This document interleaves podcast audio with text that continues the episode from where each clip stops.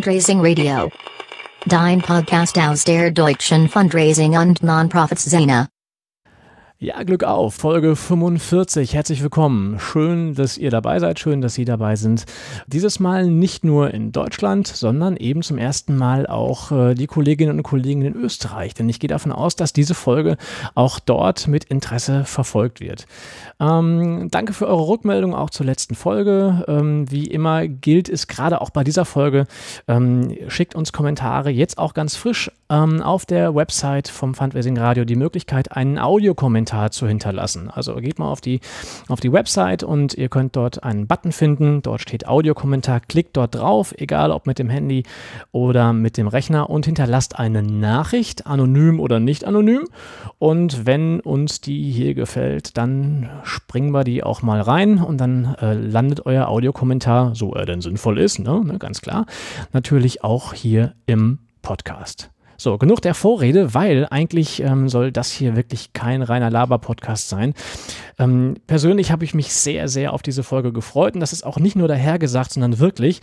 Und es war eine leichte Herausforderung, einen Termin zu finden, ähm, dieses, diesen Podcast stattfinden zu lassen. Aber wir haben es jetzt geschafft und ähm, ich freue mich sehr. Hallo Wien. Hallo, freut mich auch, Wilbert Ottacher hier. Hallo Herr Ottacher, sagen Sie mal, bevor wir loslegen, ähm, ich äh, dauerte keine zehn Minuten oder vor zehn Minuten klingelte hier mein Telefon und schmiss mir rein, dass der Bitcoin unter 10.000 US-Dollar gefallen ist. Was ist denn da los? Waren Sie das? Na, das war nicht ich, das waren die Chinesen und die Südkoreaner. Aber ich denke, es ist nicht überraschend, das wird auch in den nächsten Monaten noch so sein. Äh, trotzdem, der Bitcoin ist mittlerweile stark genug, dass er es auch überleben wird. Mhm. Also ähm, kein Weltuntergang bislang, ne? Nein, auf keinen Fall. Perfekt. Im Grunde genommen haben Sie das Thema jetzt schon angesprochen. Ähm, Herr Ottacher, man muss dazu sagen, wir sind uns persönlich noch nie begegnet, ne? Mhm. Wir haben uns gerade im Vorgespräch mal ausgetauscht und festgestellt, dass wir beide irgendwie in ähnlichen Bereichen unterwegs sind, aber trotzdem auch aufgrund von Kongressen und so ähm, bislang uns noch nicht über den Weg gelaufen sind. Umso spannender finde ich dieses Gespräch und umso spannender finden das sicherlich auch unsere Hörerinnen und Hörer. Ich würde Ihnen einfach mal die Chance geben, sich kurz vorzustellen, zu sagen, wer Sie sind, wo Sie herkommen und ähm, mhm. ja, ähm, was Sie eigentlich tatsächlich tun, um Sie und Ihre Familie zu ernähren. Ja, also der Name Friedbert Ottacher, ich bin ein Kärntner, man hört es beim Dialekt vielleicht ein bisschen. Ich komme beruflich aus der Entwicklungszusammenarbeit, das heißt, ich habe viel in Afrika, Asien gearbeitet, war da auch immer wieder mit Fundraising konfrontiert, musste also Gelder aufstellen bei Stiftungen und so weiter für die Projekte. Ich habe mich dann vor drei Jahren selbstständig gemacht und bin jetzt als Berater, Trainer, Autor unterwegs zum Thema Entwicklungszusammenarbeit. Ich mache Seminare und Trainings für Wirkungsmessung, Projektmanagement und im Bereich Fundraising habe ich zwei Seminare entwickelt. Eines heißt Storytelling für Fundraiser, weil ich sehr stark aus der Rhetorikschule auch komme und auch einmal als Trauerredner tätig war, also Begräbnisse okay. geleitet habe. Also ich weiß, ja. wie man emotional argumentiert. Und die zweite Schiene, und das ist die aktuelle, warum ich auch hier sitze, ist Fundraising von Bitcoins. Ich habe mich mit Bitcoins beschäftigt äh, vor ungefähr einem Dreivierteljahr und dann ist die Idee entstanden, hier etwas zum Bereich Fundraising von Bitcoins zu machen. Jetzt, jetzt ähm, fiel zum zweiten Mal schon der Begriff Bitcoin und jetzt weiß ich schon, oh, jetzt kommen da wieder die Nerds, die reden über irgendwelche komischen Dinge, die überhaupt nicht geerdet sind und schmeißen irgendwelche Anglizismen durch die Gegend und außerdem redet gerade sowieso jeder über Bitcoins. Warum sollten wir uns trotzdem darüber unterhalten und warum sollten die Leute trotzdem am Gerät bleiben und den Podcast weiter hören, ohne jetzt genau ins Thema zu gehen? Ja, auf die Frage habe ich eine ganz klare Antwort. Sie sollen deshalb dranbleiben, weil ich auch dran geblieben bin und das ist eine persönliche Geschichte, die dahinter steckt.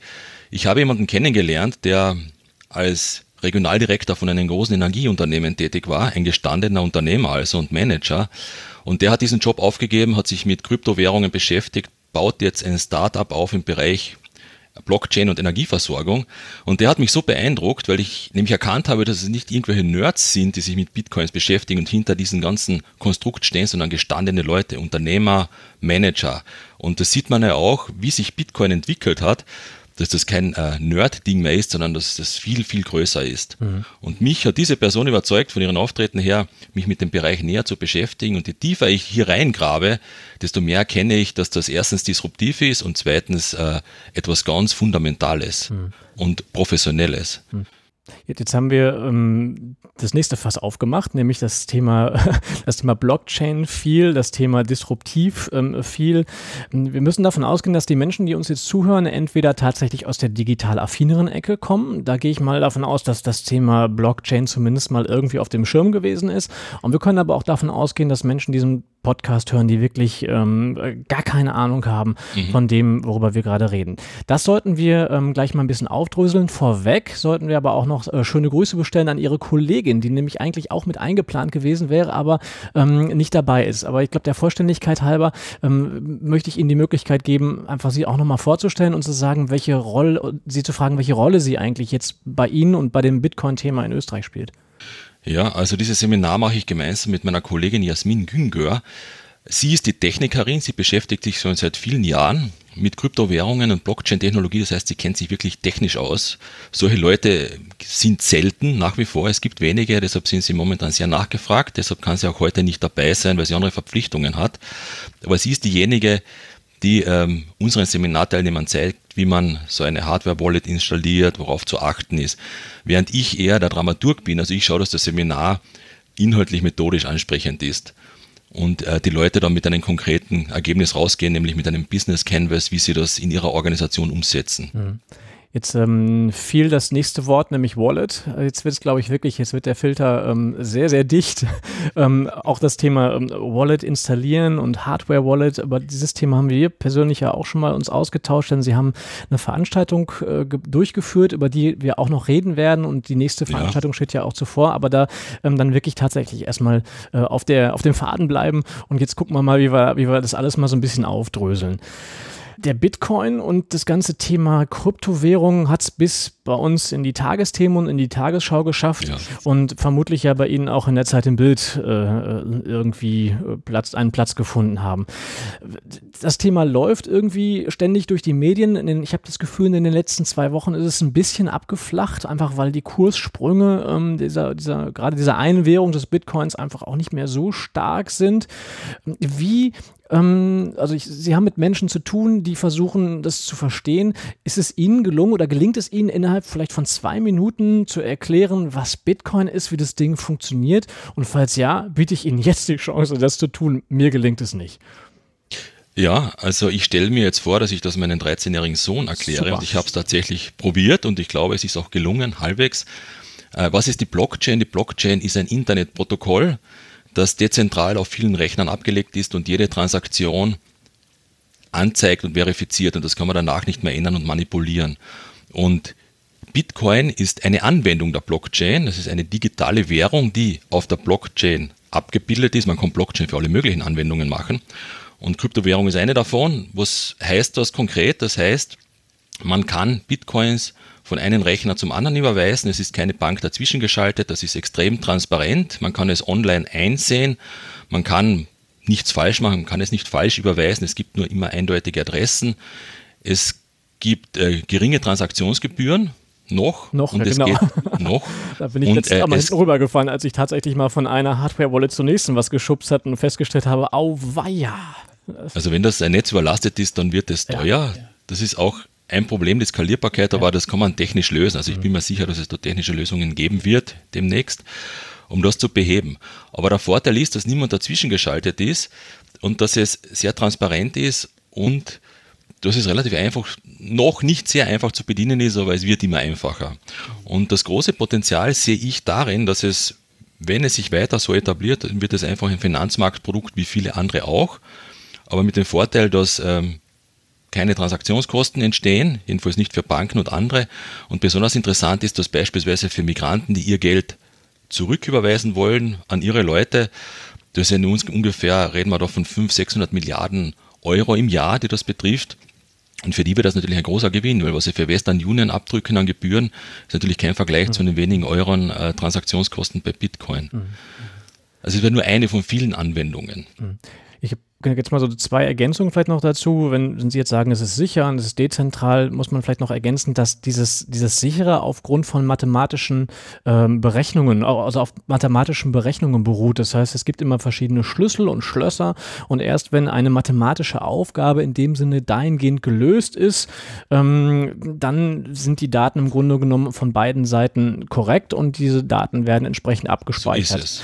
Das heißt, so ist es. Jede Transaktion muss von mehreren Computern, Nodes hm. verifiziert werden und erst dann gilt sie und wird in das Bitcoin-Protokoll eingetragen. Also auch der Begriff Node zum Beispiel habe ich jetzt auch nochmal notiert. Wir machen, glaube ich, ich würde vorschlagen, unter dem Podcast einfach mal so ein kleines ABC, dass wir das einfach auch alles nochmal aufbauen.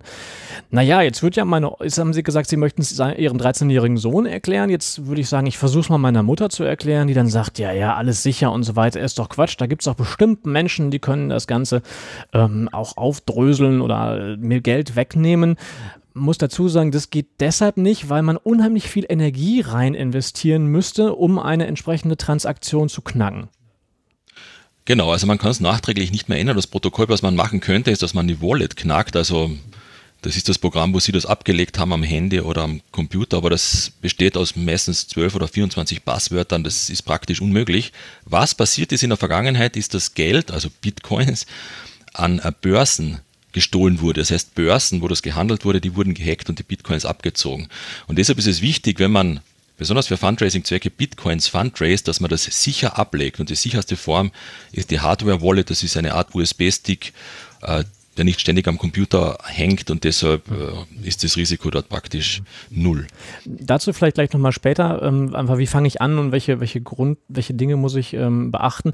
Vielleicht, da wäre mir eine Sache auch nochmal ganz wichtig, ähm, dass wir das hier an dieser Stelle betonen. Ähm, das ist vielleicht auch so ein bisschen ein Stück weit deutsch, aber ähm, es wäre mir wichtig, dass wir bei all dieser Euphorie, die man vielleicht hier in diesem Podcast jetzt auch spüren kann, ich glaube, sowohl Sie als auch ich sind wirklich angefixt von dem Thema und sind der Meinung, dass das wirklich eine Bedeutung bekommen wird das ist keine Investition, kein Investitionshinweis oder kein Investitionstipps. Also wir würden hier nie irgendwelche ähm, Tipps geben, kauft euch jetzt Bitcoins oder kauft euch äh, Altcoins oder kauft euch sonst was und investiert da rein.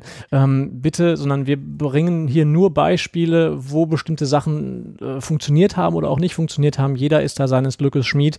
Ähm, also hier werden wir keine Tipps geben, wo man denn am besten, am günstigsten irgendwelche Bitcoins äh, tauschen, erwerben oder sonst was kann. Sie haben gerade gesagt, das ganze Thema ist dezentral und zum Beispiel äh, Menschen, ähm, die was in die Heimat überweisen wollen, brauchen weniger Gebühren oder müssen weniger Gebühren aufbringen das ist ja auch aus meiner Sicht mit das Disruptivste an der Geschichte, weil dieses ganze System Kryptowährung auf einem dezentralen System beruht. Bislang haben wir eine Bank, die sagt uns irgendwie ein Euro ist ein Euro wert und wenn ein Staat weniger Geld hat, äh, zu wenig Geld hat, dann druckt der nach, ganz platt gesagt, ich bin jetzt kein Volkswirtschaftler, ja, ähm, äh, entsprechend hoch gehen auch ähm, die entsprechenden, ähm, ähm, der entsprechende Verfall der Währung und ich brauche keine Bank mehr. Können Sie das noch, noch kurz erklären, warum dann, warum man keine Bank mehr braucht? Alle diese Kryptowährungen basieren darauf, dass sie von Peer-to-Peer -Peer sind. Sprich, der Empfänger und der Sender sind direkt miteinander vernetzt und ist niemand dazwischen geschaltet. Und ähm, der zweite Vorteil ist, es basiert auf einem Algorithmus, wie Sie gesagt haben. Es gibt 21 Millionen Bitcoins und mehr wird es nicht geben. Ein Bitcoin besteht aus einer Million Satoshis, das heißt, nach unten ist er skalierbar. Wenn er immer mehr wert wird, kann man ihn trotzdem noch anzeigen und handeln. Und ähm, Jetzt habe ich kurz den Faden verloren. Es ging darum, warum, warum brauche ich eigentlich keine Bank mehr? Also warum, warum ähm, ist das ganze Thema wirklich, ähm, also Banken werden wir lange noch brauchen, aber warum sind gerade die Banken sehr, sehr stark in der Kritik, was das Thema jetzt angeht?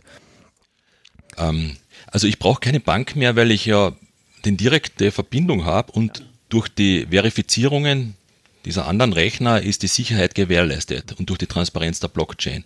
Ist natürlich augenscheinlich, dass die größten Kritiker der Kryptowährungen ja aus dem Bankensektor kommen, aus dem etablierten Sektor, Absolut. weil es hier um eine disruptive Technologie geht ähm, und die natürlich Angst macht. Und was mich so fasziniert an Bitcoin ist auch, dass diese Zahl begrenzt ist, mhm. dass dieser Algorithmus nicht veränderbar ist, der ist festgelegt und der funktioniert seit 2009. Mhm.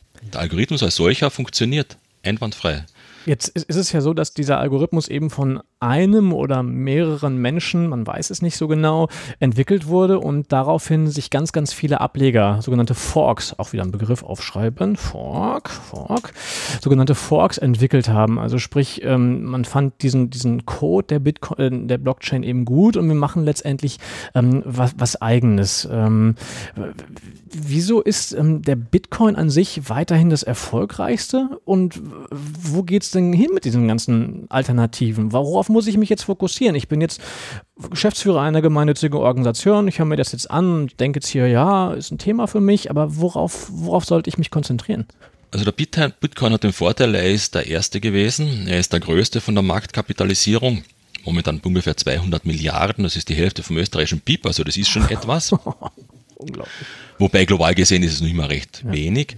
Und er hat einfach die größte Öffentlichkeit, er ist bekannt und deshalb gilt er als Leitwährung und viele andere Altcoins kann man nur über Bitcoin wechseln. Das heißt, das ist so der Fels in der Brandung. Das heißt aber auch, dass es natürlich viele neue gibt und Weiterentwicklungen. Die zweite Generation, das wäre beispielsweise Ethereum, das ist eine Währung, die viel mehr kann. Die kann auch Verträge abbilden, die kann man für verschiedene Anwendungen weiterprogrammieren. Und dann gibt's noch äh, die dritte Generation, das war IOTA, das ist für Mini-Transaktionen gedacht, also zwischen Maschinen beispielsweise das Auto bezahlt mit IOTA die Parkgarage. Das Ganze vollkommen ähm, eigenständig, wird auch abgebildet über die Blockchain, ist transparent. Oder der Kühlschrank bestellt die Milch. Also das ist, äh, gibt es unglaublich viele Anwendungsmöglichkeiten und das kommt sicher ganz stark. Ob das eine IOTA ist oder eine andere Währung, wird man sehen aber der Weg ist vorgezeichnet. Aber gerade bei IOTA, so wie es, wie es also das muss man sagen, dieses IOTA, also IoT steht für Internet of Things, ne? also wirklich um die, ähm, geht um die Ver Vernetzung wirklich sämtlicher Dinge, die später mit dem Internet verbunden sein werden, über die wir heute noch gar nicht nachdenken. Ähm, hat in Deutschland zu einer, vor, vielleicht ist das her, vielleicht ein Vierteljahr, gar nicht so lange her, ähm, nochmal zu einer interessanten Pressemitteilung in der Szene geführt, dass es ähm, zum ersten Mal gelungen ist, eine, eine Stiftung zu gründen, die eben als Zweck die Förderung dieses Jota-Protokolls ähm, hauptsächlich hat. Und ich glaube, ein Teil, ich weiß nicht, die Hälfte, vielleicht erzähle ich hier auch Mist, also ein, ein Teil des Stiftungskapitals tatsächlich in Kryptowährungen besteht. Ähm, das ist für Deutschland gesehen ein riesengroßer Schritt gewesen, weil irgendjemand muss ja mal im Finanzamt erklären, dass das, also wie viel Kapital das ist und dass es sich dabei letztendlich auch um eine gemeinnützige äh, Stiftung handelt. Gibt es da ähnliche Fälle in Österreich? Na, solche Fälle gibt es noch nicht. Was es in Österreich gibt, und das ist, glaube ich, ein, Deutsch, äh, ein Unterschied zu Deutschland, ähm, es ist von der Gesetzgebung etwas liberaler, deshalb gibt es auch den ersten Bitcoin-Store in Österreich, in Wien. Er okay. braucht keine Bankenlizenz, sondern hat so eine spezielle Genehmigung. Und wenn Sie jetzt ein Bitcoin fundraisen für Ihre Organisation, dann wird das als Sachspende gesehen, also wie ein Sachspende. Schmuckstück. Sachspende. Okay. Weil es keine Währung ist offiziell. Das heißt, es ist wie ein Schmuckstück oder ein Gemälde, das Sie übertragen bekommen von einem Spender. Sie verkaufen das und dann buchen Sie das ein als Eingang und bei Bitcoin wäre das ganz, wäre das ganz gleich. Das heißt, Sie bekommen die Bitcoin-Spende, Sie versuchen es relativ zeitnah umzuwechseln und das weisen Sie dann als Eingang aus. Mhm. Sie können natürlich dann keine äh, steuerliche Absetzbarkeitsbestätigung mhm. ausstellen. Also ob das die Organisation nutzen oder nicht, davon, darüber reden wir gleich noch. Ich habe ähm, vor ein paar Tagen im Radio einen Bericht gehört, ich glaube aus Kanada, wo es in, in bestimmten Bereichen flächendeckend ähm, Bitcoin-Automaten gibt, wo ich Bargeld gegen Krypto tauschen kann. Ähm, Soweit seid ihr in Österreich aber noch nicht, ne? Doch, es gibt zahlreiche Automaten. Und die werden tatsächlich genutzt. Also ich die bin immer wieder erstaunt. Also Auch in den Postfilialen in Österreich. Nur das Problem mit Kleinbeträgen, so wie früher, also wenn Sie 20, 30 mhm. Euro reinstecken, dann bringt das nichts mehr, wenn die Transaktionskosten mittlerweile so hoch sind. Ja, das wird sich. Aber genau. die Automaten gibt's, ja. Reden wir äh, mal noch nicht unbedingt über, über ähm, Bitcoin, sondern reden wir auch mal über, über Ethereum. Das hatten Sie gerade auch schon mal erwähnt, nämlich diese, diese Möglichkeit, dort Verträge anzudocken. Äh, genau, Smart Contracts wird aufgeschrieben, unser ABC.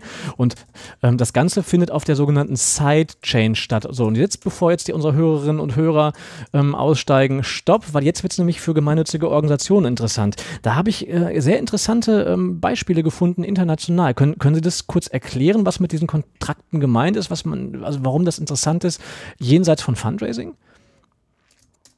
Ähm, es ist für viele Bereiche interessant. Äh, das Ganze ist natürlich noch ganz am Anfang und pionierhaft. Anwendungsmöglichkeiten praktischer Natur gibt es noch ganz wenige. Ich kenne eine aus meinem Bereich, aus der Entwicklungszusammenarbeit, wo man in Flüchtlingslagern in Jordanien mit Ethereum äh, verwendet hat, um Nahrungsmittel zu verteilen. Sprich, die Flüchtlinge haben einen Ethereum-Account bekommen, identifiziert wurden sie über ihre Iris, also über den Augenscan und ähm, der Händler hat dann das Ethereum gut beschrieben gekommen und hat dann äh, das Ganze in US-Dollar einwechseln können. Der Vorteil dieser Technologie ist, äh, es gibt keine Korruption, es kann Ihnen niemand das Ethereum wegnehmen, weil es ist direkt mit dem Smart Contract und Ihrer Iris sozusagen identifiziert. Mhm. Äh, das heißt, das fällt weg, es ist hochgradig transparent, es ist sehr effizient, Sie sparen sich den ganzen Papierkram. Und äh, da gibt es noch viele andere Anwendungen auch. Die meisten können wir uns noch gar nicht vorstellen. Genau. Und das, dieser, dieser Beispiel aus dem, aus dem Flüchtlingslager, das ist relativ bekannt gewesen an der Stelle. Ja. Aber das, ich glaube, das, das, was Sie jetzt gerade zum Schluss in diesem, in diesem Nebensatz noch gesagt haben, ist, dass ähm, wir müssen uns ein, also als, als gemeinnützige Szene einfach ein, eine Welt vorstellen mit Anwendungsbereichen, die jetzt noch jenseits unserer Vorstellungskraft sind. So, also was ziemlich zügig ja auch äh, bekannt war, das war das Thema, ähm, ja, man kann da notarielle Dinge, Vertragsgeschäfte darüber ab, ja. äh, ableiten, manche Staaten überlegen, Wahlen darüber ab, äh, abzubilden. Also ich, ich kann es mir einfach auch noch nicht vorstellen, aber ich weiß, dass es kommen wird. Wie versuchen Sie dann Ihre Kundinnen und Kunden, die gemeinnützigen Organisationen, Sozialwirtschaft denn davon zu überzeugen, wenn man vielleicht aktuell nur noch ein, nur ein Anwendungsgebiet hat, nämlich dieses Beispiel aus dem Flüchtlingslager? Also ich versuche sie da noch nicht zu überzeugen, weil ich das selber noch zu wenig weiß und das Ganze noch so am Anfang steht. Es ist momentan schwierig genug, die Leute davon zu überzeugen, dass sie sich mit Bitcoin beschäftigen sollen. Meine Erfahrung ist ja, das Interesse für unsere Trainings ist, ist durchaus gegeben. Wir hatten eines am 4. Dezember, darüber kann ich dann noch ein bisschen mehr erzählen, Bitte, vielleicht, ja. wie das angekommen ist. Aber das Interesse war da, die Neugierde ist da, aber die Leute sind noch sehr verschreckt und überfordert. Also es ist ihnen zu, zu komplex, zu undurchsichtig. Und ich glaube, das ist das Hauptproblem momentan mit Kryptowährungen. Die Leute verstehen es nicht. Mhm. Und äh, deshalb sind sie verunsichert und dann sagen sie, na, dann bleibe ich lieber weg davon. Mhm. Dann, dann, gehen wir zurück zum Bitcoin. Dann lassen wir das ganze Thema Smart Contracts vielleicht mal außen vor und vertagen das mal vielleicht auf einen weiteren Termin, weil ich glaube, das, ist, das hat auch nochmal ganz, ganz viel äh, Energie. Gehen wir zurück zu den Bitcoins. Jetzt war das ganze Ding in den Medien, also zumindest in Deutschland. Ich unterstelle jetzt eben in Österreich war das auch der Fall. Hm, wie sind Sie damit umgegangen oder ist mit Ihnen umgegangen worden? Ist, ähm, sind Sie bekannt schon dafür, dass Sie sich mit dem Thema auseinandersetzen? Sind Organisationen auf Sie zugekommen? Sind Sie auf die zugegangen? Wie hat das ähm, möglicherweise in der Szene Fuß gefunden? Ja, also wir haben sehr große Aufmerksamkeit erreicht. Wir haben äh, einerseits äh, Gastkommentare darüber verfasst, andererseits das Training angeboten, gemeinsam mit dem Fundraising-Verband als Co-Veranstalter dem House of und dem House of Nakamoto. Das ist das Bitcoin Store. Wir haben es auch in dieser Location abgehalten. Es war uns wichtig, dass wir das außerhalb der üblichen Seminarräume machen, sondern direkt in diesem Bitcoin Store, was sehr schwierig war, weil am 4. Dezember war gerade äh, der Bitcoin auf einen Höchststand. Das heißt, Sie können sich vorstellen, der Laden wurde gestürmt und wir sollten da ein Seminar abhalten. Es war relativ schwierig. Und äh, man muss sich das so vorstellen, da sind Pensionistinnen gekommen mit Handy und 100-Euro-Scheine äh, und haben gesagt, bitte installieren Sie mir das, ich möchte jetzt das kaufen. Also es war richtig mhm. Wild-West-Wahnsinn. Ja, das hat man ja auch bei den ganzen Wallet-Anbietern gemerkt, ne? oder bei den ganzen Tauschbörsen. Die sind ja teilweise offline gegangen. Hier in Deutschland, und deutsche Börsen haben gesagt, sie nehmen keine Kunden mehr an, weil sie keine Möglichkeiten haben, das alles abzuarbeiten. Das war ja wirklich richtig, also richtig Energie da drauf, ne? teilweise auch erschreckend, muss ich sagen. Also ja. man sieht diese Wildwest-Stimmung und das ist natürlich schlecht fürs Image, Absolut. muss man sagen, aber ich denke, das ist etwas, was auch wieder vergehen wird. Auf alle Fälle, das Interesse ist groß, die Umsetzung aber noch sehr bescheiden. Viele Organisationen trauen sich nicht wirklich, weil sie, sich, weil sie unsicher sind. Was heißt das ähm, für die ethische mhm. Fragestellung? Ethische Fragestellung ganz zentral. Bitcoin ist schlecht beleumundet, Darknet, Energieverbrauch. Das muss man natürlich ähm, thematisieren und für sich klären. Ganz kurz nochmal zum Thema, ähm, also Darknet, glaube ja. ich, ist klar, weil eben Bitcoin zwar nicht anonym, sondern pseudonym ist, wird in, in diesem sogenannten Darknet eben die der Bitcoin häufig als Währung eingesetzt, um Dinge zu tun, die wir nicht tun sollten. Aber das Thema Energieverbrauch, da gibt es ja auch ganz viele unterschiedliche Meinungen zu. Was man immer wieder liest, ist, dass diese Berechnung von Transaktionen so viel Energie ähm, verwendet wie der gesamte Staat, Staat Dänemark in einem Jahr. Äh, was ist da mhm. dran? Ähm, also diese Berechnungen gibt es und äh, an denen ist sicher etwas dran. Das ist ein Problem, weil diese Prozesse immer komplizierter werden und man riesen Serverfarmen braucht. Ähm, andererseits muss man sagen, dass natürlich der konventionelle Finanzsektor noch ein Vielfaches mehr an Energie verbraucht, wenn Sie an den ganzen Bankensektor denken, was da dahinter steckt. Ähm, es ist auf alle Fälle ein Problem, das gelöst werden muss, weil so kann es nicht weitergehen, weil wenn das exponentiell weiter steigt, dann gibt es diese Energie ja bald gar nicht mehr. Ähm, und es wird ja an Lösungen gearbeitet. Und das Lightning Network, das wäre ein, eine neue eine Weiterentwicklung des Bitcoin-Netzwerks, dass man weniger Verifikationen braucht, dass die Prozesse einfach gestaltet werden, aber trotzdem nicht an Qualität verlieren. Es wird weniger Energie brauchen und weniger Transaktionskosten und auch schneller gehen. Das ist ja auch ein, äh, eine Achilles-Szene vom Bitcoin, dass er so lange braucht teilweise, um die Transaktionen zu bestätigen. Aber nochmal zurück zum House of Nakamoto und zurück zu, dem, ähm, zu den Organisationen, da hatte ich Sie gerade unterbrochen. Wir waren bei ja. Dem, genau, Rentner wollten 100 Euro und alles blöd beleumundet. Da sind wir stehen geblieben. Genau, also das war gerade diese Wild-West-Zeit. Äh, wir haben das Training am Abend gemacht, es wurde dann ruhiger. Von den Teilnehmern, es waren die Etablierten dort, die waren natürlich neugierig, wollten sich das anschauen. Das waren ähm, Organisationen wie der WWF, SOS Kinderdorf, Amnesty International. Die Großen, die, es auch, die die, die Möglichkeit haben, von der Energie es auch zu verstehen.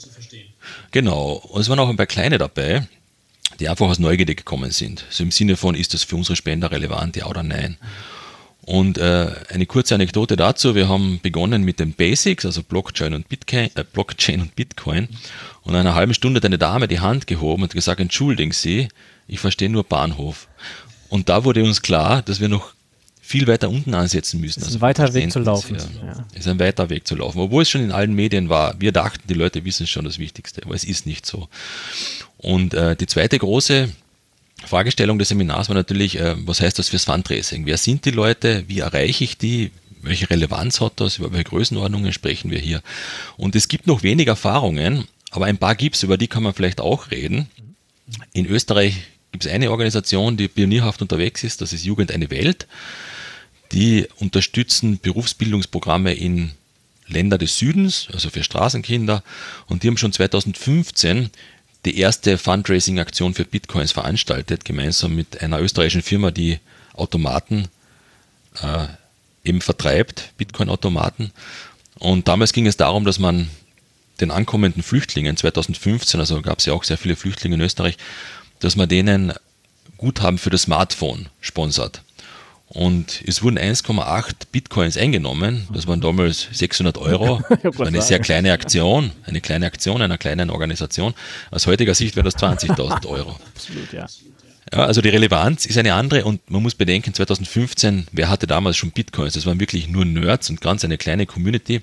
Mittlerweile ist es Mainstream, so wie Sie sagen. Die Börsen sind überlastet, es geht in die Breite und die Leute, je nachdem wie es sich entwickelt, aber in den letzten Monaten haben sie noch alle ziemliche Gewinne gemacht. Mhm. Und da gibt es durchaus einige, die sagen, okay, ich gebe etwas zurück an Organisationen, die sich kryptoaffin und professionell präsentieren, die ein Thema haben, das mich anspricht, also vielleicht ein modernes Thema, ein äh, gut aufbereitetes Thema.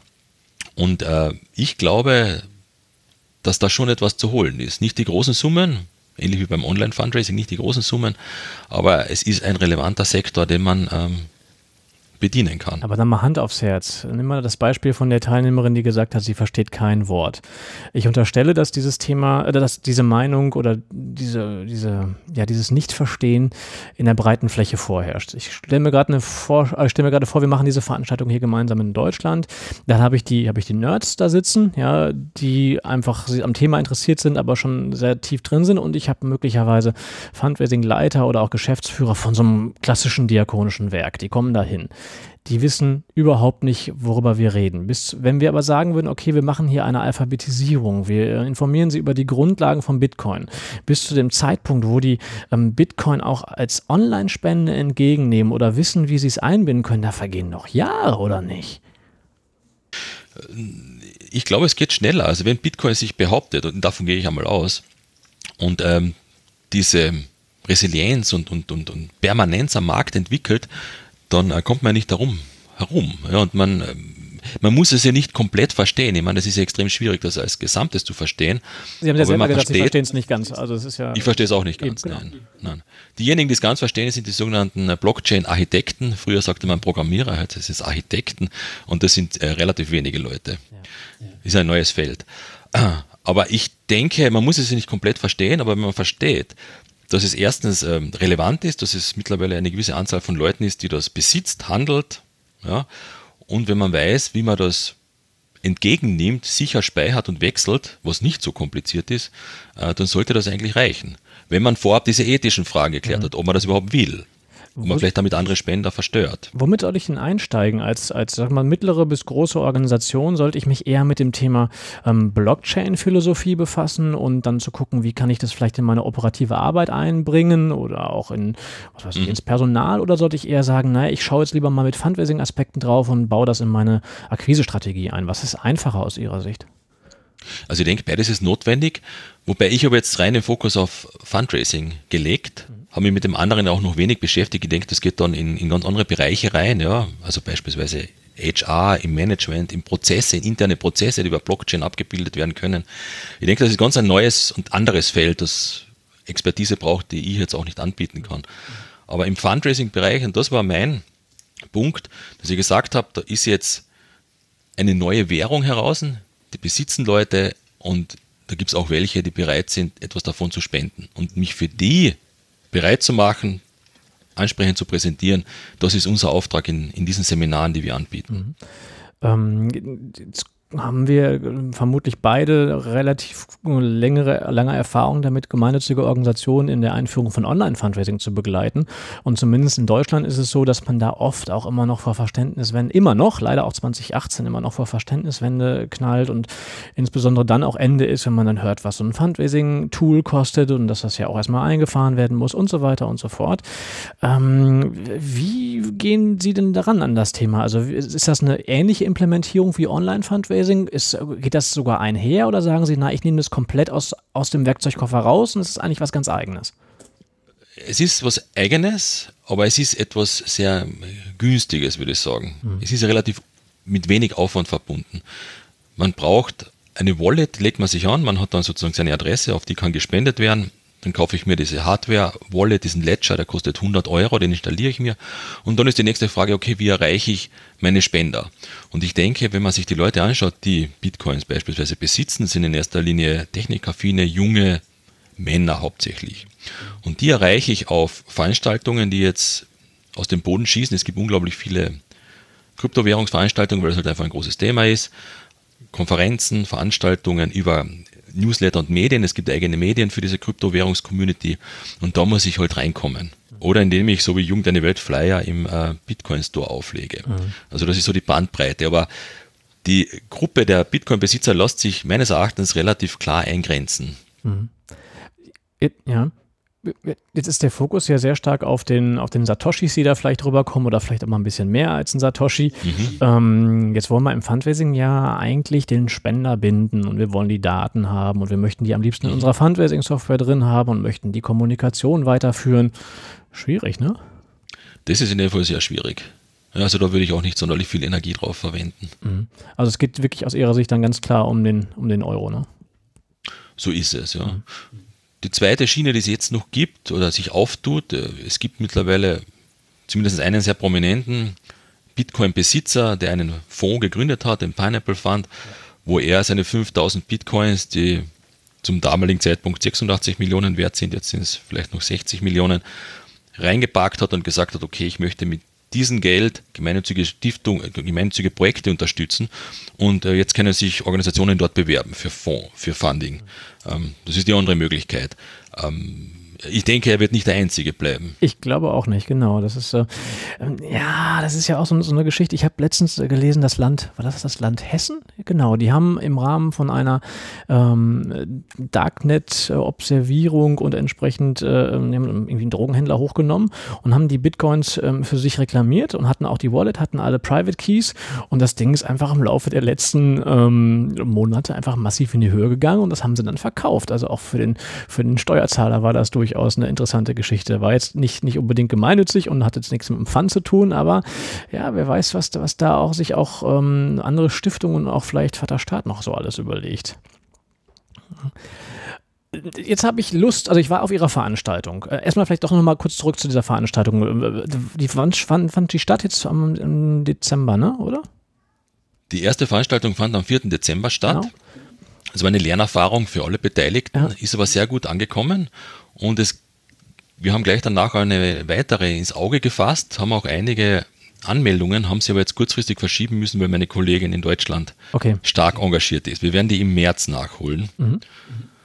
Und äh, ich gehe davon aus, dass der Bitcoin auch im März noch sehr großes Thema sein wird. Also, also das, das, muss man ja auch nochmal überlegen. Vielleicht gehen wir da auch nochmal kurz drauf ein. Ich hatte ja äh, zu Beginn der Aufnahme gesagt, naja, es ist gerade unter 10.000 Euro gegangen und mittlerweile muss man ja ähm, bei, den, äh, bei den Kursen schon mehr oder weniger ähm, ja, minütlich draufschauen. Ja? Also wenn, wann immer jetzt dieser Podcast gehört wird, es könnte schon sein, dass die Welt schon wieder ganz anders ausschaut.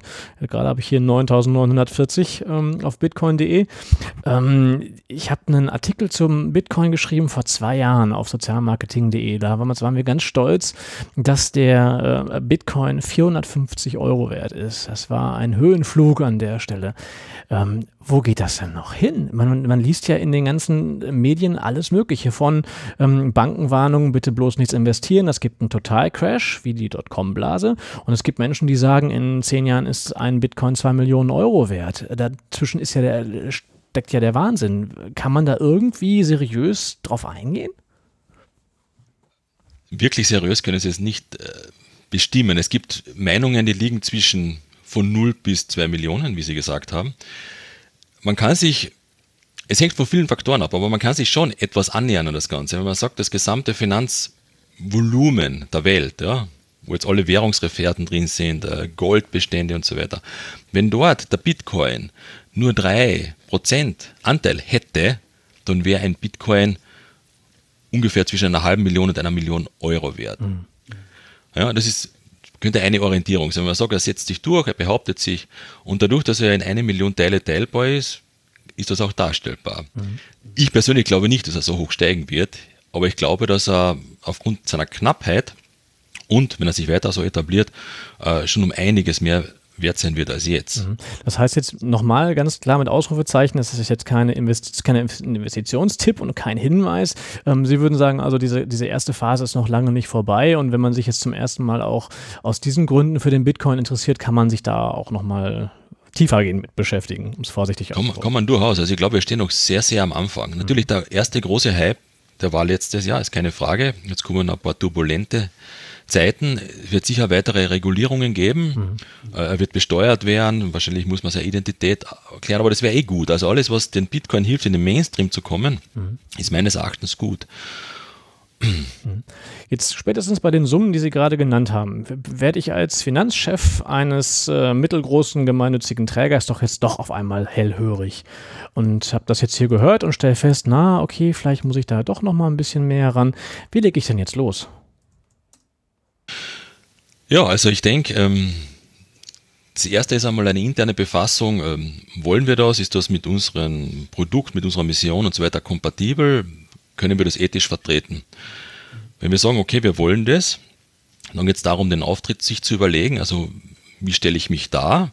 Äh, was ich gesehen habe, ist, diejenigen, die jetzt Bitcoin Fundraising machen, sind entweder kleine Organisationen oder sehr internetaffine. Also die großen Empfänger waren Wikileaks, Wikipedia, ist klar, die kommen natürlich aus dem Bereich. Und alle anderen machen das eher so als Side-Business, auch nicht unbedingt auf ihrer Website. Das heißt, die hängen das nicht an die große Glocke, sondern versuchen wirklich die Community anzusprechen, die Bitcoins hat. Und die bekomme ich eh nicht über Mailings oder über eine Website, sondern über spezifische Maßnahmen, also wie ich gesagt habe, Veranstaltungen äh, und so weiter, ja. Oder in den, in den Medien, in die Bitcoin relevant sind. Ähm, damit ich auch die Sicherheit habe, falls das Ganze wirklich den Bach runtergeht und die große Blase platzt, dann ähm, habe ich keinen großen Kollateralschaden. Mhm. Ja, ähm, wenn ich es einmal so ausdrücke. Ich habe die Erfahrung, dass es auch oft Menschen sind, die vor Ort einfach affin sind. Also einzelne Personen, die so ein bisschen als Evangelisten durch die Gegend ziehen. Einfach einzelne Leute, die sagen, das ist was für uns und das dann einfach erstmal machen, bevor man sich totredet. Genau. Genau. Und dann geht es darum, dass ich mich halt dann den Spendern auch wirklich äh, kryptoaffin präsentiere, sprich, dass ich professionell beschreibe, ähm, natürlich, was das Produkt ist, wofür ich spende, aber auch wie ich mit der Bitcoin-Spende umgehe. Sprich, dass ich eine Hardware-Wallet verwende, dass sie zeitnah gewechselt wird ähm, und diese Dinge. Also, dass ich einfach auch das Wording verwende, das die Krypto-Community verwendet. So, so ganz sichtbar über einen Spendenbutton dann auf der Website oder wie würden Sie vorgehen?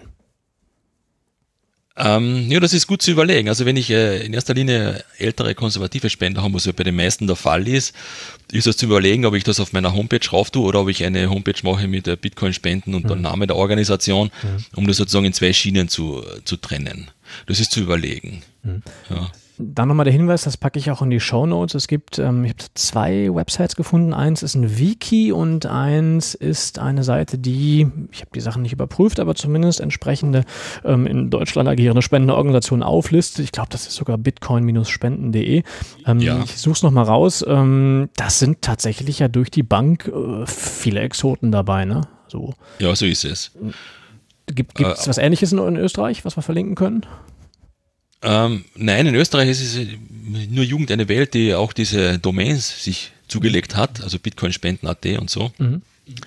Äh, ansonsten gibt es da nichts Vergleichbares. Auf der bitcoinspenden.de Seite, eben wie Sie gesagt haben, sind in erster Linie kleine, unbekannte Organisationen oben, ähm, ja, die das einfach als Chance sehen. Mhm wenn wir uns hier in, ähm, nee, andersrum gefragt, wann müssten wir uns denn eigentlich widersprechen, um zu sagen, jetzt haben wir noch so drei, vier weitere positive ähm, Erfolgserlebnisse, über die wir berichten können? Was glauben Sie, wie lange wird das, wie schnell wird das gehen, wie lange wird das dauern?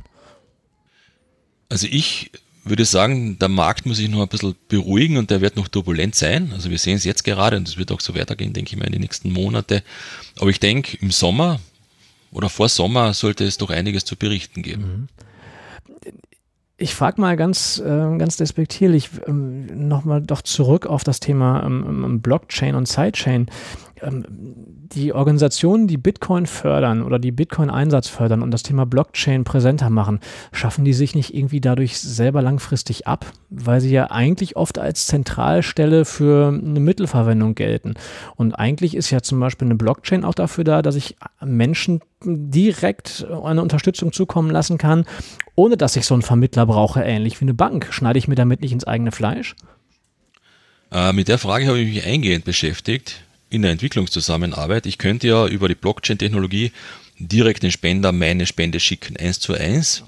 Der bekommt die auf sein Handy gebucht oder was auch immer verwendet und ähm, könnte sogar direkt in Kontakt mit ihnen stehen. Das schafft natürlich unglaubliche Transparenz und Kontrolle des Spenders über den Empfänger. Ich glaube trotzdem nicht, dass äh, die Rolle von den Hilfswerken, die dazwischen geschaltet sind, äh, verloren geht, weil ich muss ja die Qualität, die entsteht ja dazwischen. Die entsteht, indem ich ein Produkt oder ein Projekt entwickle, das äh, umsetze, auf Wirksamkeit hin überprüfe, ähm, schaue, dass die Standards eingehalten werden. Also ich glaube, das ist nicht die große Gefahr für die Hilfswerke dazwischen. Mhm. Ähm, das sehe ich nicht. Das, ähm, ich bin vor, vor Studierenden häufig und erzähl, mhm. bringe denen Fundraising bei und das sind so knackige 21-Jährige dabei, so, ne? Ja. Und ja. Ähm, die trauen alle grundsätzlich gemeinnützigen Organisationen nicht mehr. Spannenderweise übrigens in vielen Fällen Sozialarbeiterinnen und Sozialarbeiter, die alle mal in gemeinnützigen Organisationen arbeiten wollen. Aber die denken halt immer, dass der Wasserkopf zu groß ist. Diese klassischen Vorurteile, die wir bislang immer nur bei anderen Menschen vermutet haben, sind bei den Jungen ganz ausgeprägt. Und die ähm, betonen dann immer in der Diskussion, dass sie eben sehr gerne einen Euro an Menschen geben, geben, direkt, wo sie wissen, was dann tatsächlich passiert.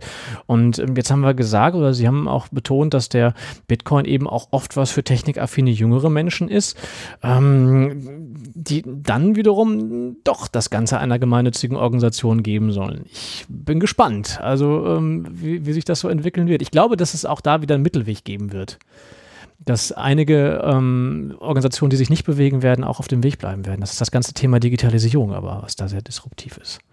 Ja, da bin ich auch äh, ganz bei Ihnen. Also so Flurbereinigungen werden immer wieder stattfinden. Ich sehe es jetzt in der Entwicklungszusammenarbeit ganz stark. Also natürlich wird da sehr viel dezentralisiert. Es wird mehr direkt vergeben. Entscheidungen werden dezentralisiert in den Süden. Auch Headquarters verlagert. Alles richtige Wege, denke ich mir. Mhm. Und es wird bei anderen Branchen auch äh, nicht Halt machen. Aber trotzdem glaube ich nicht, dass diese Individualförderung, sprich der Spender schickt den Empfänger mhm. das Geld und dazwischen passiert nichts, das mhm. kann nicht die Lösung sein. Wie ist denn der österreichische Spender, wenn man den so betonen kann? Ist das, ähnelt das dem deutschen Markt oder ist das in Österreich ganz anders? Also ich versuche rauszukriegen, wie viel Potenzial da eigentlich drinsteckt beim klassischen Spender. Also ich denke, das ist relativ gut vergleichbar. Mhm. Es sind die gleichen Herausforderungen, Probleme, überalterte Spenderbasis, ähm, Trend zu größeren Spende, und so. Also es ist relativ vergleichbar. Mhm. Die Veranstaltung, von der Sie gesprochen haben, findet ja im März noch ein zweites Mal statt. Ähm, mhm. würde ich Sie bitten, wenn da der Termin da ist, einfach nochmal rüber zu schicken, damit wir das auch tatsächlich nochmal verlinken. Mhm, sehr gern. Wann ist es denn in Deutschland? Wir das weiß das ich. Hier. Wir sollen das auch hier. Ja. Also wir würden es gerne in, in Deutschland anbieten, ähm, bräuchten aber eine Partner- oder Trägerorganisation dafür, weil wir den Markt nicht kennen oder die mhm. Kontakte nicht haben. Meines Wissens gibt es aber sonst niemanden in Deutschland, der das anbietet in der Form. Also relativ kompakt, knackig und mit einer ähm, technischen Teil, wo wir auch die Wallet gleich installieren und die Leute können dann heimgehen mhm. mit ihrer Adresse und eigentlich gleich, gleich loslegen. Mhm. Ähm, wüsste ich ehrlich gesagt auch nicht. Ähm, also auch da nochmal die Bitte an die Hörerinnen und Hörer. Habt ihr was? Her damit, immer wieder gerne. Also ähm, ich glaube, dass wir solche Alphabetisierungen brauchen. Ähm, der Deutsche Fundraising-Kongress hat im letzten Jahr ein bisschen was zu modernen Zahlungsmitteln gebracht, aber sehr, sehr stark fokussiert auf diese Synopse zwischen digitalen äh, Zahlungsmitteln. Es findet dieses Jahr erneut ein bisschen was statt, aber ich, mir fehlt da tatsächlich auch die grundsätzliche Beschäftigung mit, ganz ehrlich. Wie, mhm. wie sieht's, also ähm, sind Sie allein auf weiter Flur mit Ihrer Kollegin oder ist das auch schon ein Thema, wo der Fundraising-Verband sagt, wir nehmen, das, nehmen die Sache mal mit? Ähm, der Fundraising-Verband ist interessiert, er hat beim ersten äh, Training hat er als Mitveranstalter fungiert. Ich habe äh, Ende dieser Woche ein Gespräch mit dem äh, Geschäftsführer des Fundraising-Verbands, um zu überlegen, ob wir überhaupt einen Trainingszyklus machen. Und vielleicht für den nächsten Fundraising-Kongress ist es auch ein interessantes Thema. Auf jeden Fall. Äh, das Interesse ist auf alle Fälle da beim Fundraising-Verband, das ist keine Frage. Mhm. Ähm, vielleicht nochmal so, auch nochmal so in Richtung auf der, auf der Schluss, auf dem Schlussspurt. Ähm, so, so, drei Gründe, mit denen ich meinen Chef davon überzeugen könnte, sich mit Fundraising äh, und Bitcoins zu beschäftigen. Erstens, jetzt ist der richtige Zeitpunkt, spätestens jetzt, sich einmal schlau zu machen, worum geht's. Ist es relevant für uns? Ist es für uns vertretbar? Und wenn ja, wie machen wir es? Zweiter Grund, es wird bleiben. Kryptowährungen werden weiter bestehen, ob es der Bitcoin ist oder andere, aber es ist erst der Beginn des Ganzen. Und äh, drittens, wenn man zu spät kommt, ist nie gut. Wow, super. Ich, hätte ich jetzt fünf gesagt, hätten Sie bestimmt auch noch fünf Argumente gehabt, ne? ja, vielleicht. super. Ähm, haben, haben, wir irgendwas nicht beachtet? Oder müssten wir irgendwie äh, noch was anfügen? Ich schaue jetzt kurz einmal durch. Ja. Es waren ja, weil Sie mal die Fragen geschickt, das war ja ganz Aha. Mal, ich glaube, das wäre eigentlich. Ja, wir sind ziemlich. Ja, die Frage, ja. was, was mich noch interessieren würde, wo sind wir in fünf Jahren? So. Ähm, boah, das ist wirklich schwer zu sagen. Also, mal, also Kryptowährungen wird es geben. Mhm. Ich glaube, es wird einige staatliche geben. Ja. Es wird mehr Regulierungen geben. Ähm, ich glaube, es wird den Bitcoin noch geben. Mhm. Das glaube ich auch, ja. Ja. Und äh, es wird ein ganz normaler Teil des Finanzmärkte sein. So wie Aktien, wie Gold, Anleihen. Und das wird der Staat auch ähm, dann entsprechend einsortiert haben und wissen, Absolut. wie man es versteuern kann. Ne? Reguliert und besteuert, auf alle Fälle. Absolut. Es gibt in Deutschland gibt es halt noch diese Regelung, dass ähm, ich auch unter, unter der Voraussage, dass es hier ähm, äh, halbes Wissen ist, aber ich darf äh, meine Gewinne aus Bitcoin-Transaktionen dann unversteuert lassen, wenn sie mindestens ein Jahr gelegen haben. Dann ist es mhm. nämlich ähm, angeglichen wie zum Beispiel Gold und gilt als, und jetzt habe ich den Fachbegriff vergessen, als irgendwas ähm, und kann es danach im Grunde genommen schadensfrei äh, auf mein Konto bringen. Aber auch das ganz vorsichtig genießen, was ich jetzt hier gesagt habe. Also in Österreich ist es so, genauso wie Sie sagen, alles drunter ist Spekulation. Die Spekulationsfrist ist ein Jahr.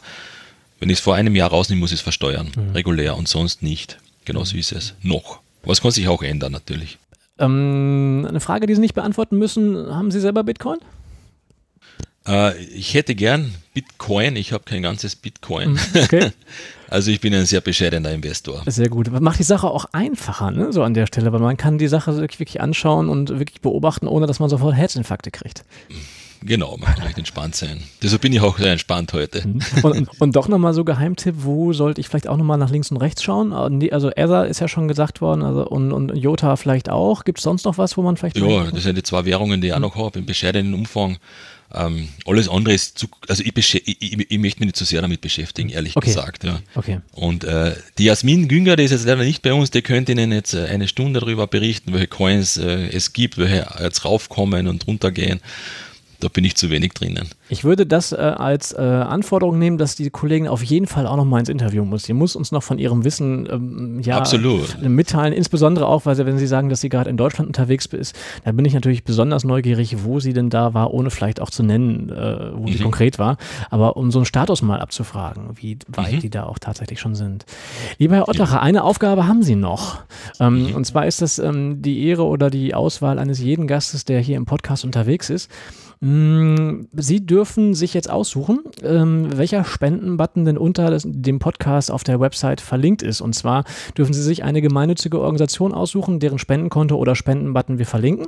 Es darf mhm. aber keine, also nicht die eigene sein, das tritt bei Ihnen, trifft bei Ihnen jetzt nicht zu, aber es darf auch keine aus Ihrem Kundenkreis sein. Also, ähm, wo Sie sagen würden, die könnten jetzt vielleicht sogar mal einen Satoshi kriegen. Das wäre natürlich spannend, dass wir eine Organisation nehmen, die äh, vielleicht auch schon eine Wallet irgendwo liegen hat.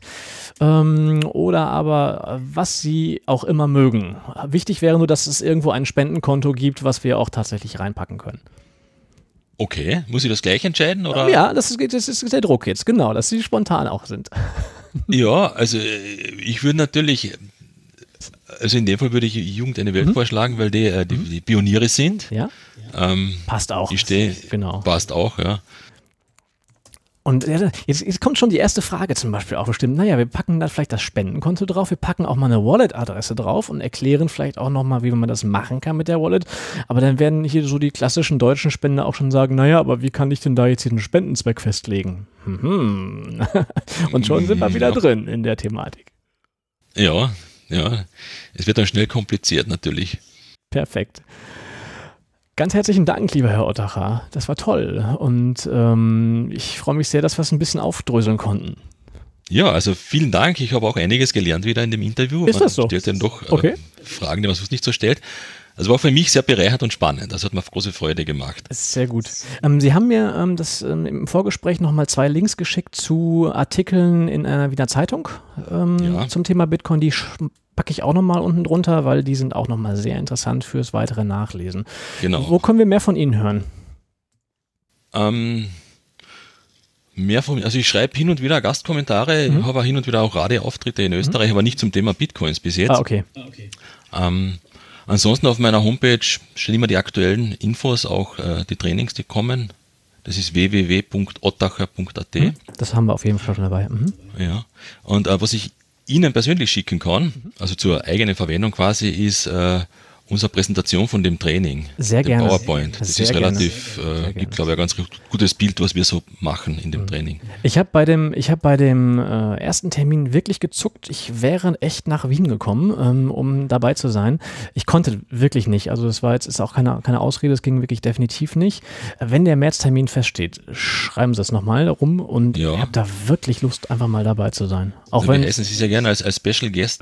oh Gottes Willen. Auf unsere Einladung hinbekommen natürlich. Oh ja. Gottes Willen. Den Special Guest, den lassen wir mal sein, aber ich habe wirklich Lust und vielleicht klappt es ja dann auch mal mit einem persönlichen Kennenlernen. Ja, würde mich sehr freuen. Grüße an die Kollegin unbekannterweise, die es bestimmt auch irgendwie sich an, anhören wird, was wir hier ja. fabriziert haben. Und ähm, ich sage da draußen auch Glück auf. Schön, dass ihr dabei wart. Und alles weitere bitte in den Kommentaren in diesem Internet. Und legt euch eine Wallet zu und schmeißt ein paar Satoshis auf das Konto, auf die Wallet von Jugend eine Welt in Österreich. Alles Gute. Ciao.